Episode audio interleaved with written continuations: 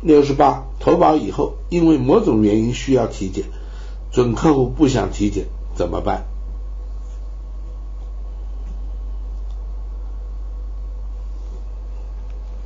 这个问题比较比较麻烦啊？为什么呢？因为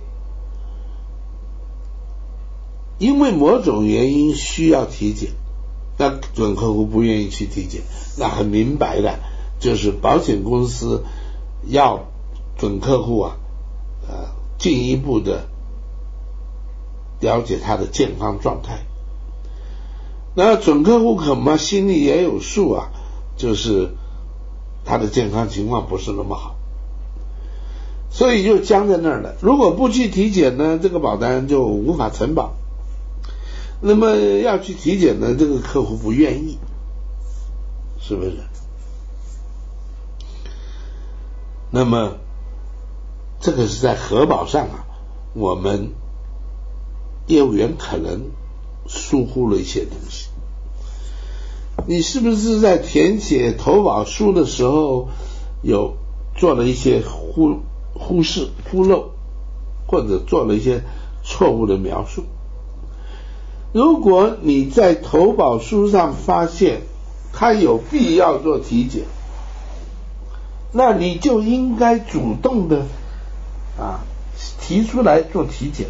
而不是保险公司后来要求体检，那或者你能够做到轻而易举的过关，也不需要体检，这都是我们业务员要去防范、去注意的事情。那现在事情发生了怎么办？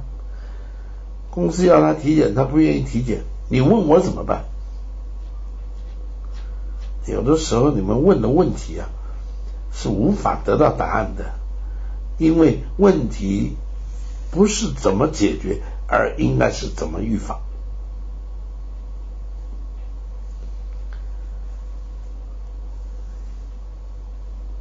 所以啊，我我怎么怎么解决？那就想办法劝他嘛，想尽办法劝他，告诉他体检他可能可以得到优惠的费率。有用吗？没用，就是没用啊！所以我也没有办法告诉你该怎么办。但是我们必须要了解，这个问题出在我们这个填写投保书的那个关键，或者我们对这个客户的事前的了解啊产生的偏差。那么，如果你真的看到他的状况并不是那么理想，那你应该卖给他一种。啊，这个 R T 比较多的养老型的保单，因为养老型的保单在体检或健康方面要求比较宽松。那既然你走到一个保障性的保单，那这个是你必须面对的。那么他有需要体检，他甚至于不需要体检，但是我们认为啊。在 S A 保单就是保障性保单，我们把它一律归纳为需要体检的。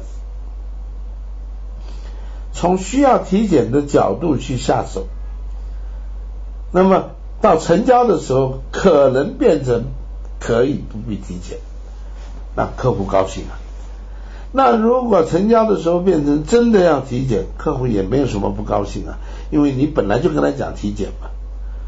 而一开始你就跟他讲这个不用体检，现在出了一点小状况，公司要体检，他不高兴，他不愿意，那怎么办呢？那就是你没有去防范到这个问题，你的做法上有忽漏。